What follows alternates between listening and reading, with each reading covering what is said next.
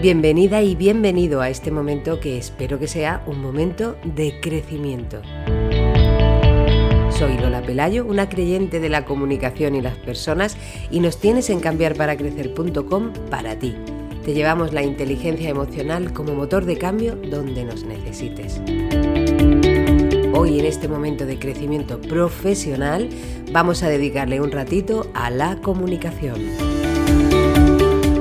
Sí, vamos a hablar de comunicación otra vez, pero en esta ocasión de la comunicación en la evaluación del desempeño. La evaluación del desempeño es una de las funciones de comunicación más delicadas e importantes que tienen quienes gestionan equipos y quienes tienen que evaluar a personas.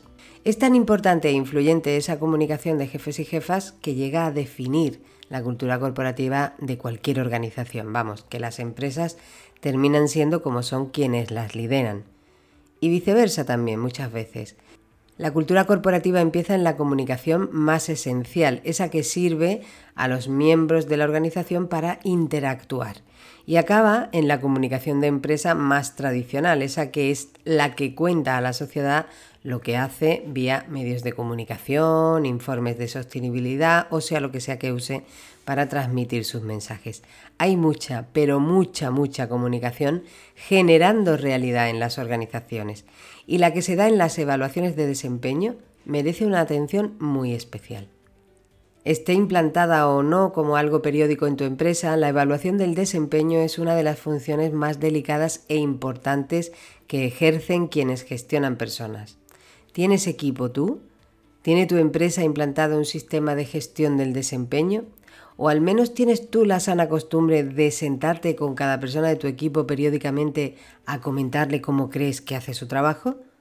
Valorando el trabajo de tu gente, puedes generar entornos de crecimiento que facilitan a tu empresa ser más responsable y más rentable.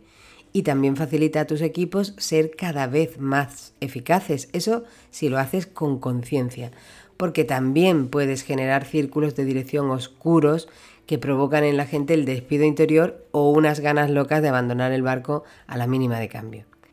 En el trabajo, igual que en la vida, nuestras conductas y nuestras aptitudes se van a desarrollar o no, entre otras cosas, dependiendo de cómo las demás personas nos evalúan y reconocen o no lo que hacemos.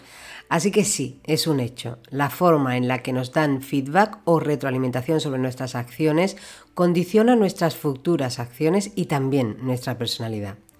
Por tanto, en esencia hay dos formas de evaluar el desempeño de una persona, la forma irresponsable y la forma responsable.